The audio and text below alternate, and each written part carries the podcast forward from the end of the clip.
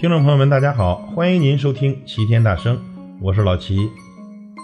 您还记得去年爆红幼儿园的带鱼的照片吗？照片上的小朋友每个人拎着一个小鱼缸，里面有一只小金鱼，而其中的一位小朋友呢，面前放着一个硕大的不锈钢盆，里面静静地躺着一只鲤鱼，看着分量啊，得有二斤多。这家长抱怨上了，这老师让带了水果，又让带鱼。您怎么不说清楚，让我们带鱼干嘛呢？我还以为是给孩子加餐，就让娃带了条鲤鱼。这不，今年呀又出来一个爆红的版本。这幼儿园老师啊让孩子们带多肉，其实是那种多肉植物。结果呢，有些家长看少了个多字，让孩子带着一大块五花肉，兴高采烈的去了。这摆在一堆多肉植物中的五花肉，可能都在怀疑自己是不是走错了片场。那今天呢，我们就来盘点一下，为配合幼儿园交作业，这家长们都被逼成了什么样？看看家长们都怎么说。孩子上了三年幼儿园，家里的工具算是齐了。小区透过树叶，工地透过 PV 管、沙子，满世界去买各种饮料瓶和捡破烂的墙纸盒子，去市场买各种豆类、米类，而且都是论两买。幼儿园老师让带瓶盖，这网购也来不及了，瞬间我就变成了拾荒者，看见垃圾桶就探头，要不是同事拉着我，我就上手翻了。老师说要果粒橙的瓶子，还指定要那种下边是圆的，常见的还不行，这周边的超市啊都没有。结果发动朋友圈找，我表姐单位楼下的小店有，开车过去把两箱都背回来了，顺便呢还带了张违停罚单。孩子幼儿园放学后说要带龙虾，赶紧下单波士顿。第二天一早还是活的，结果呢，其他小朋友呀都是小龙虾。再放学，我们家娃就有了一个响亮的名字——龙虾哥。老师让用废品做衣服，我们家没有废品，然后就去买那种带着大包装盒子的东西回来吃，就是为了用包装盒做衣服。他妈妈和孩子负责吃，我负责做。自从孩子上了幼儿园，新衬衫中间那张白纸壳都不敢扔了。这孩子的幼儿园呀，学习认识树叶，要求每个孩子要带四十片不同品种的树叶去学校。现在家人只要看着有草堆、树叶的地方，就要蹲在地上研究半天。老师让带一盆植物，我想着买一小盆吧。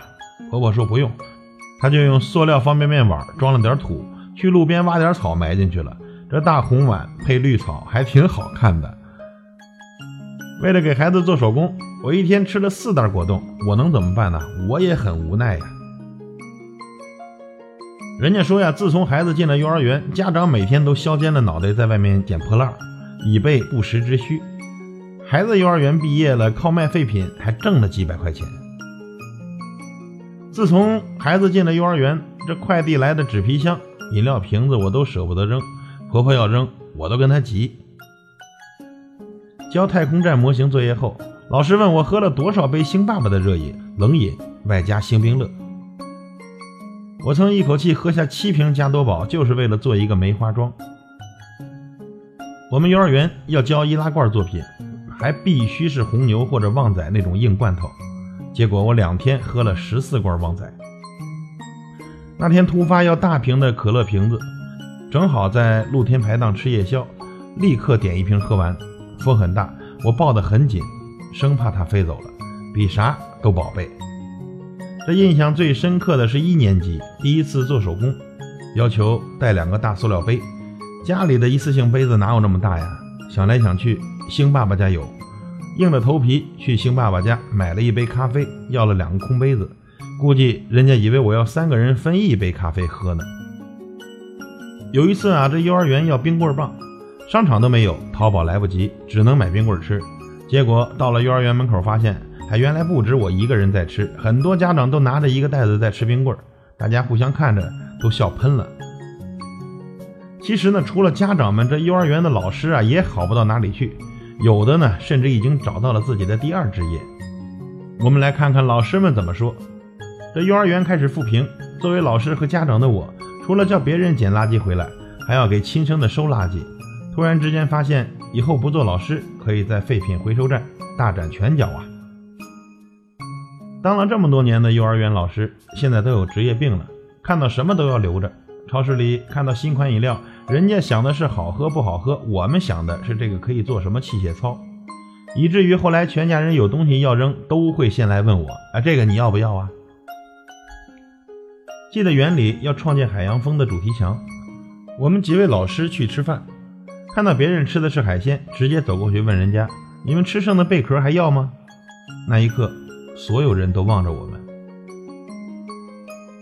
今天经过三楼，看到一堆新的纸箱、纸板、纸盒，我两眼发光，忘情地翻了起来。儿子摇摇头，绕过我，对楼上的爷爷奶奶说：“妈妈又翻垃圾啦。”这就是幼儿园老师的日常。这看得出来，大家虽然内心怀有无穷的抗拒，但又深深的沉迷其中。家长不容易，老师也不容易，我们都是为了孩子好。让我们多多理解，生活更美好。感谢您的收听，我是老齐，再会。